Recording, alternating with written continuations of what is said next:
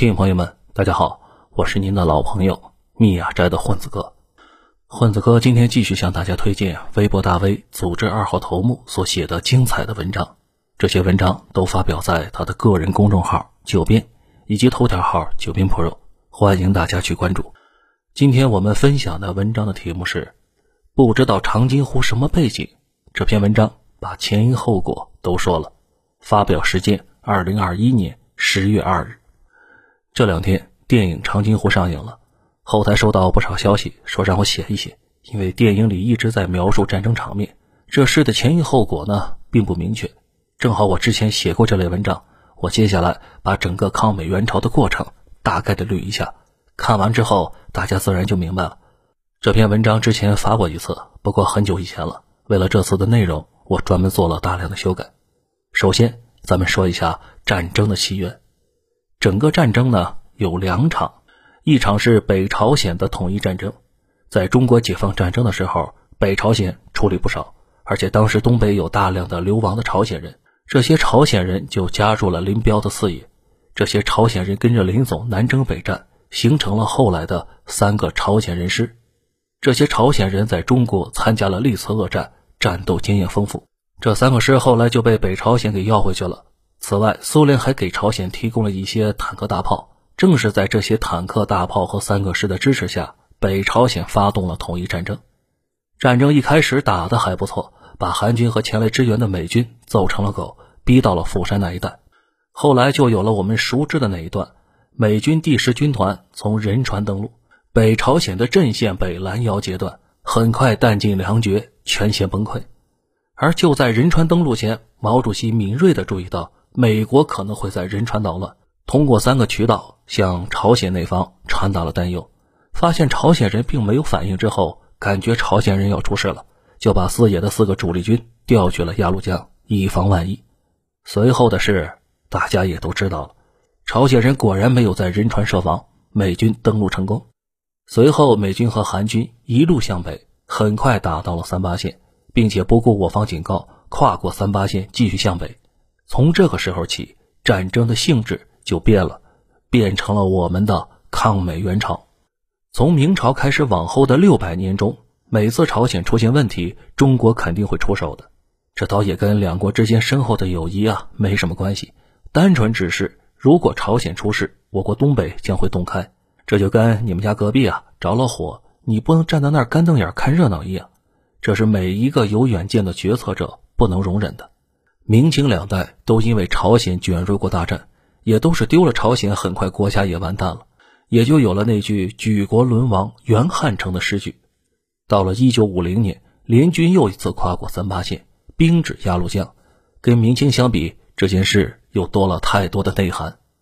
当时的东北是新中国的鲁尔区，真正的煤钢复合体，东北不能成为冷战前线，国内人心惶惶。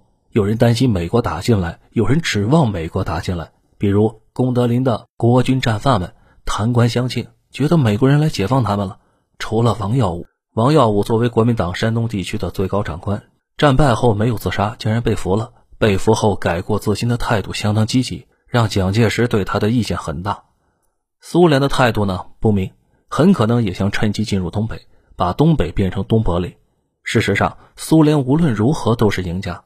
朝鲜赢了，苏联就拿到了釜山港；朝鲜输了，中国就得求助苏联协防东北。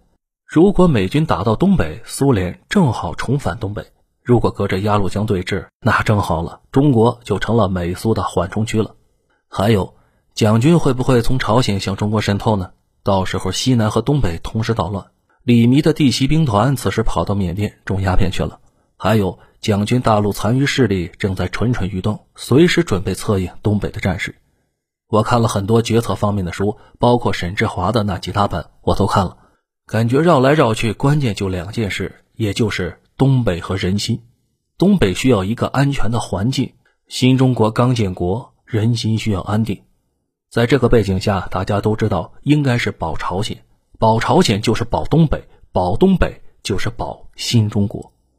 但是实力差距实在是太大了，大到无法接受，所以出兵不是问题，问题是可行性。中日之间的战争刚结束不久，日本那样的国力竟然把中国摁在地上摩擦了八年。可是日本在美军前面也就是个渣渣。一九四一年十二月八日，日军偷袭了珍珠港；一九四二年六月四日，牛逼哄哄的帝国海军就被美国彻底打残了。满打满算，坚持了七个月。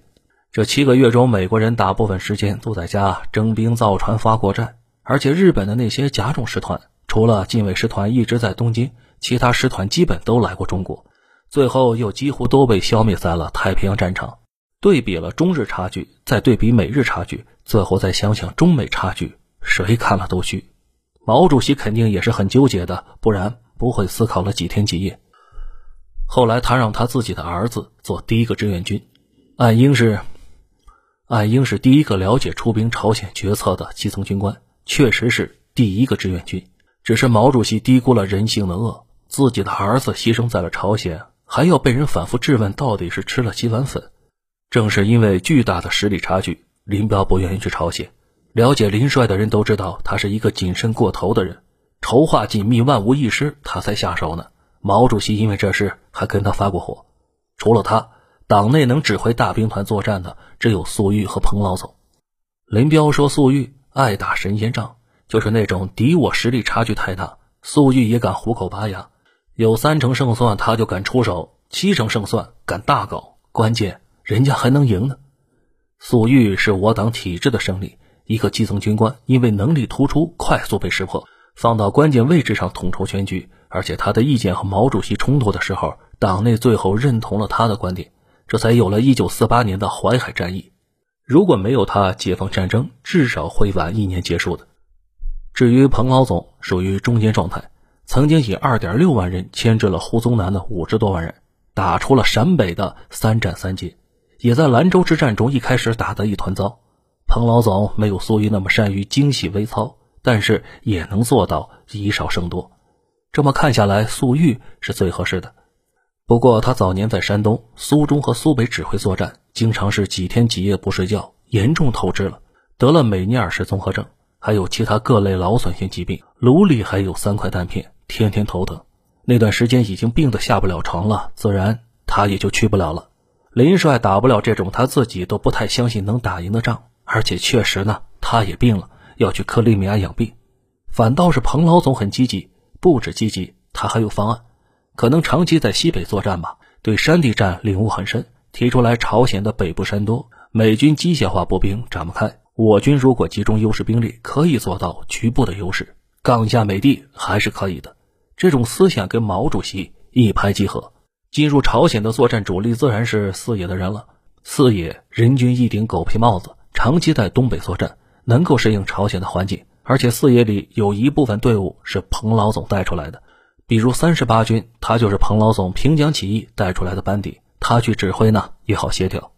中间还有个插曲，一开始说好了苏联人要提供空军的，可是中国出兵的最后关头，苏联人怯场了，说是不给飞机。毛主席一度纠结，中国是不是继续出兵呢？经过艰苦的思考，还是决定继续执行抗美援朝战略。毕竟保朝鲜就是保中国。从这件事也能看出来苏联人的格局。做大哥的没出息，不单是出尔反尔，到最后谁都不会相信他们，他们自己最后内部陷入了内乱，然后就崩了。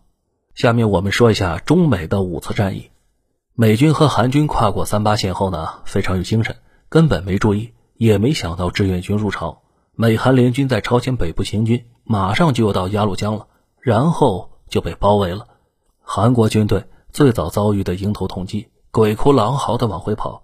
一路上散布说是中国军队入朝了，美国人和英国人非常淡定，对韩国人的战斗力表示理解，觉得他们应该是遭遇了北朝鲜游击队被打了，很鄙夷的让韩国人靠边，他们直奔鸭绿江，然后美军和英军也遭到了围攻，美国第一骑兵师的一个团在云山遭到了合围，美国人都不知道自己在跟谁打，只是发现根本没法打，第一次碰到这种事。上一秒还一个人都看不到，下一秒突然就哨声大作，周围枪声四起，部队迅速的被切成了好几段。美英军队没见过这种阵仗，被分割的队伍被吃掉几块后，剩下的见势不妙，跑得非常快，但是还是伤亡了一半的人。这就是我们经常说的云山阻击战。美英伤亡了两千人，这是中美第一次交锋。美军打成了这样，让各方非常惊讶。紧接着就是第二次战役，美军此时还没有意识到中国已经全面入朝鲜。在白云山遭到阻击后，美国最精锐的陆战一师的大部队继续向北。多说一句，这个时候国内呢破获了一个特务大案，一群旧知识分子们担心中美冲突，中国完蛋后，美国肢解中国，他们忧国忧民啊，觉得惹怒美国，这下子真完蛋了。已经在考虑提前媾和，甚至把中国出兵朝鲜的消息走漏给了美国特务。不过，美国上层呢，显然是没太当回事，要求陆战一师继续向北。不过，军中此时到处都是谣言，说中国已经入朝了，美军里也有点慌，所以陆战一师慢慢腾腾的向北挪动。他们也担心自己被包围，随后被紧急入朝的九兵团围在了长津湖那一带。这支部队就是之前粟裕指挥的部队，双方打得难解难分。不过九兵团的火力差，后勤补给不足，冻伤减员太厉害。本来想围杀美军呢，可是到后来连局部兵力都赶不上美军了。美军又出动了能出动的所有的飞机支援长津湖，硬是用炮弹炸开了一条通道，跑掉了。这个过程中，志愿军英雄杨根思所在的队伍拼死阻击，连队打光后。他手持炸药包，跟美军同归于尽了。之前阅兵的百面军旗里就有杨根思他们队伍的。在这种极度不利的情况下，志愿军依旧吃掉了美军的一个北极熊团三千人。美国那边说是伤亡了一千四百人。这支部队建军很早，参加过十四国武装干涉苏联，在西伯利亚混过，见过北极熊。总统呢送了他们一面绣着熊的团旗，所以叫北极熊团。他属于美军中的精锐，这次被打残了，军旗现在还在北京军博呢。不过他们这支部队后来回到美国后又重建了，可惜的是当时志愿军的武器啊太差了，而且行进太快，没带什么重武器，主战武器是日本留下来的小口径步枪。这种步枪出了名的是射得远，但是打不死人。事实上，战场上除非是被重炮轰到了，否则当场死了的概率还是很低的。美军伤了四千多人，大部分被飞机带去日本给救活了，说是阵亡了一百多人，而我军这边运送下来就太难太难了。九兵团战斗伤亡一万九千两百零二人，冻伤减员两万八千九百五十四人，很多队伍根本没开战就失去了战斗力，很多人冻伤或者战斗中受伤本来没什么事的，但是后勤太差了，等到了医院人也就不行了。不过，对于美国来说，有个常识是：你杀死一个美国大兵很容易，但是让他阵亡却非常难。美国的阵亡要求很高的，必须得是战场上交火直接死了的才算。也就是大家看电影，士兵被射倒后，战友上去试探了一下，大喊 “KIA”，killed action，也就是美军中阵亡的意思。否则呢就不算。比如你受伤到了后方医院死了不算，你被敌人抓住杀了也不算。战场上被车撞死了也不算，比如美军第八集团军司令沃克中将，他是出车祸死的。美军在朝鲜阵亡的人员当中就没有他，这就是为什么整个战争打完后，美国自己说阵亡了三万人，大家都不太满意，闹来闹去，后来成了五万。这阵亡人数是按闹分配，这事儿也真是活久见了。当然了，大家不满意的原因呢，也不是因为荣耀什么的，主要是因为抚恤金差距很大。同样是去打仗死了。隔壁老王家死在战场上算阵亡抚恤金二十万，老李家死在后方医院抚恤金十万，搁谁身上这谁也受不了啊！美国政府阵亡认定难，也是因为担心死人骗钱。资本主义国家嘛，整个国家其实就是一本账。咱们不说美国人了，咱们继续主题。这就是为什么每次都想骂苏联人。美国已经赤膊上阵打他的小老弟儿朝鲜了，而他呢，躲在后边装没事人。如果长津湖之战中苏联人帮点忙，美军陆战一师大概率就交代在长津湖了。随后志愿军一直追，美军一直跑，好几次志愿军硬是步行跑山路，绕到美军前面了。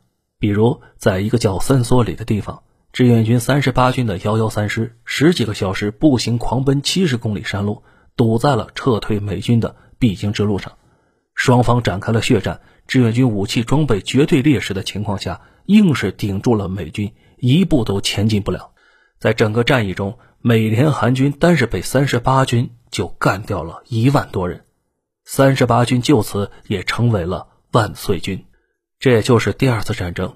到第二次战役结束，美军已经被赶到了三八线附近，志愿军也顺利收复了平壤。紧接着是第三次战役，志愿军越过了三八线，美军和韩军的士气彻底崩溃，我军顺利攻下了汉城，志愿军的声望达到了巅峰。当时美军就发现志愿军有几个明显的特点：来去如风。后来大概测算，在山地每天能行军三十公里，而且非常善于伪装。飞机往往贴着地面飞行都发现不了，到了指定阵地后，等到晚上突然发动突袭，经常是先绕到联军的背后，切断退路，各支部队同时发动进攻。而且由于前三次战役根本没有苏联援助，主要武器依旧是抗战时期的日式武器。解放军接收了东北的兵工厂，也都是生产日式武器的，小口径步枪、手榴弹什么的，迫击炮都非常少。当时也没有效果很好的反坦克武器。面对美军、英军的重型坦克，只能是爆破手爬过去，把大捆的手榴弹塞到坦克底下。就算炸不掉坦克，由于巨大的震荡，坦克里面的人也基本被震死了。但是我们这边往往也得付出巨大的代价，才能贴近美军坦克。不过美国有的特点却是非常容易预测的：美军每次出动都带着大批的给养、武器和弹药，从来都是一大堆车辆、坦克随行。以美军的弹药消耗，基本就得靠如山的补给物资才能打仗的。这种情况下，往往脱离不了大主干路。毕竟汽车和坦克它又不是驴嘛，在爬山的方面它就不太行了。这样就让我军容易预测美军行动的方向。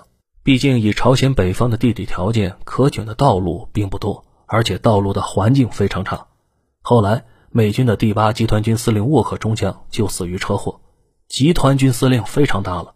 巴顿在欧洲战场的时候就是集团军司令，这个沃克死后换上了李奇微，李奇微后来接替了麦克阿瑟。正是因为美军可预测，我方就可以在那种地形比较有利的地段设伏。后来有个爆破手去给毛主席做汇报，他作为战斗英雄，非常善于因地制宜。有一次，他炸开了一块大巨石，把美军坦克撤退的路堵得死死的。美军虽然占据绝对优势，但硬是没有冲过去。所以美军发现，在北朝鲜打得很憋屈，机械化优势没法施展，经常是夜战。美国空军的优势也不太明显，而且开战后，美军根本不知道对面到底有多少人，很快就慌得一批。前三次战役，美军一直没太找到北，净想着跑路了。不过这场战役打的时间非常短，持续了八天，志愿军经常连续作战，已经非常疲惫了，并且补给线也太长了，供给不上来。于是很快就撤向了三八线以北，第三次战役结束了。这次战役结束后，汉城丢了，美军丢了这么大的脸，当然是不能接受的。于是发动了全面反攻，大批陆军在飞机、坦克的配合下，重新杀向了三八线。志愿军此时后勤供应不上，只好有序的撤出汉城，撤向三八线以北。我们之前聊过五十军这支部队，以前是国军云南的杂牌，长春战役中投诚了。在这次撤退中，为大部队保驾护航，完成了掩护任务，硬是顶住联军一步不退，为大部队争取了撤退的时间。尤其是在白云山这个地方爆发了一次战斗。白云山在现在韩国汉江南岸，五十军的一个团在这里顶着美军第二十五步兵师激战了十一个昼夜，美军硬是一步都没能前进，最终以伤亡三百多人的代价干掉了美军一千两百人，而且完成任务后。顺利的撤出阵地，他完成的任务太出色了，百面军旗里也有他们的一面。这次大撤退就是第四次战役，然后就是第五次战役。这次战役是整个战争中最惨烈的一仗，双方投入了一百多万人，志愿军和朝军对美军阵地发动了一次全线猛攻，但是效果不佳。美军向战场上投放了人类有史以来最大规模的炮弹和凝固汽油弹。在美军绝对优势的炮兵和空中的优势下，志愿军损失惨重。整个战争中，志愿军伤亡十九万，这次就伤亡了七万多。也正是这次进攻中，担任掩护任务的幺八零师陷入了重围，大规模的被俘。大家记得之前川普在疫情期间颁布的那个国家紧急状态吗？战争期间，杜鲁门也宣布美国进入了紧急状态，并且全国加税。当时出台了一个。一九五零年收入法案，把企业所得税从百分之三十八上调到了百分之四十五，并且冻结了工人工资和物价，扩大财政支出支援前线。从这里也能看出来，美国对这件事是很重视的。第五次战役后，双方阵线基本维持在三八线附近。苏联目睹了我军在朝鲜的表现后，超预期超到天际去了，开始大规模的向志愿军交付物资。拿到物资的我军炮兵后来是越来越犀利。到了上甘岭战役，我军的炮兵已经可以跟美军打平了，百分之七十以上的敌军都是被我方炮兵给打死的。美军为了打破平衡，瞄准了我军的后勤补给通道，他们内部叫绞杀行动。什么是绞杀呢？这是美军的习惯。南北战争那会儿，美国政府军就把自己的南方大城市烧了一干净，导致南军叛军彻底没了战略物资，最后选择了投降。一九四四年，美军在诺曼底登陆的时候被德军给杠了一下，美军出动五万架次的飞机，在地面上投了上万吨的炸药。专门炸铁道枢纽和各种桥梁，让德军在前线一粒子弹都拿不到。后来美军又在越南疯狂地轰炸桥梁。整体而言，美军对炸桥有瘾。现在他们又要轰炸我军后勤的供应通道了。我军对这件事呢也是非常上心，而且创造性非常强，搞出来了水下桥、摇摆桥，甚至有些桥白天就拆掉，晚上再架下来。重点区域用大量的高炮防守。到了后来，美国飞机不再去平壤往北了，那地方高炮凶猛，再加上米格战机在天上巡逻，美军占不到便宜，而且日常被击落。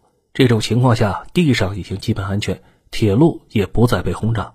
这块区域呢，一般叫米格走廊。也就是从那个时候开始，我军撸大炮撸得非常凶。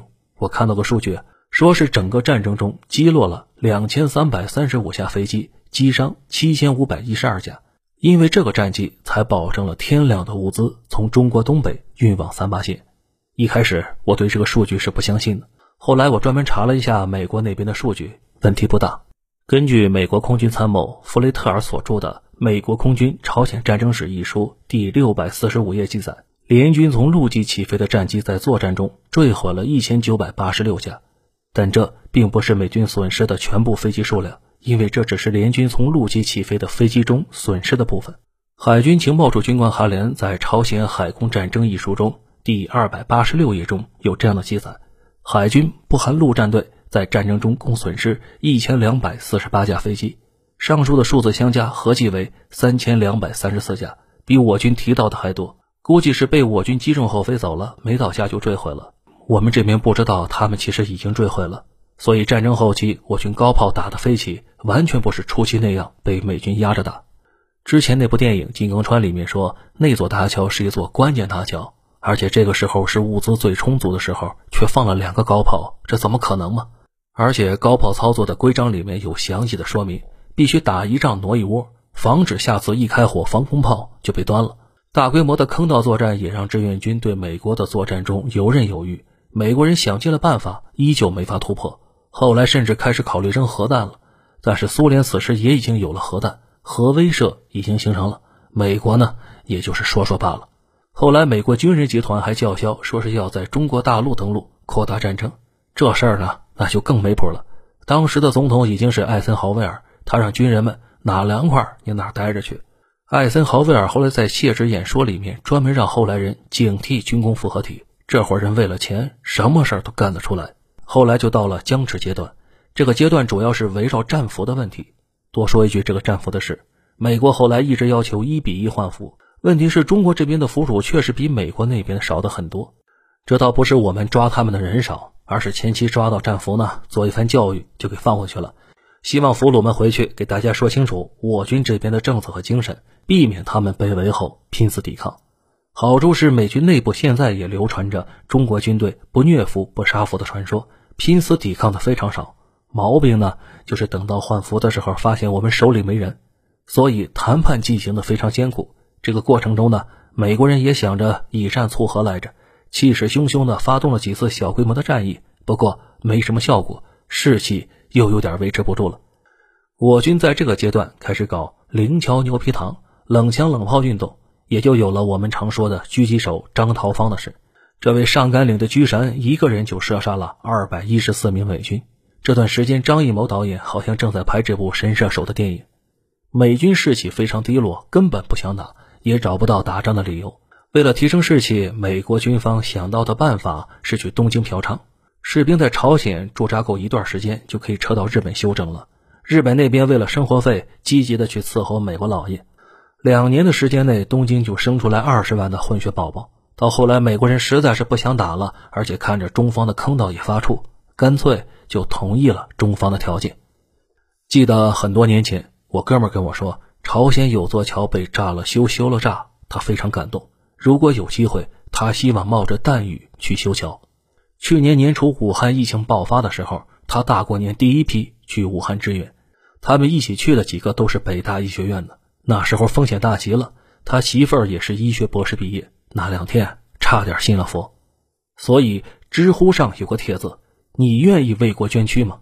下面最掷地有声的一个回答是：“你以为今年志愿前往武汉的那些医生在干什么？”这就是文化传统的力量，朝鲜那些最可爱的人的力量。关键时候，鼓舞一代又一代的人顶上去。这也是为什么前些年有一茬人疯狂给那场战争泼脏水。毕竟，让一个民族软弱，最好的办法就是坏掉他们的图腾，污名化他们的英雄，让后来的人再也不想给这个民族去努力去抗争。借用知乎上的一个帖子来结束本文吧。作者朱莉。如何看待那场战争呢？一代人吃完了五代人的苦，一代人做出了五代人的事，一代人打完了五代人的仗，一代人建立了五代人的功。平心静气看待，这应该是人类历史上战争的巅峰，是人类历史上的奇迹。以弱胜强，师出有名，信仰纯洁，同仇敌忾，官兵平等，军纪严明。善待百姓，优待俘虏，战法出色，名将辈出，英雄无数。又没有天气加成，自身后勤和装备严重处于劣势，完全靠人的主观能动性和智慧在作战。翻遍各国战史，抗美援朝应该在人类热战争精彩排行榜上排名第一，基本等不来挑战者的第一。好了，文章到这里就结束了。感谢九边大神，让我们一起向伟大的人民志愿军致敬。我们下期节目再会。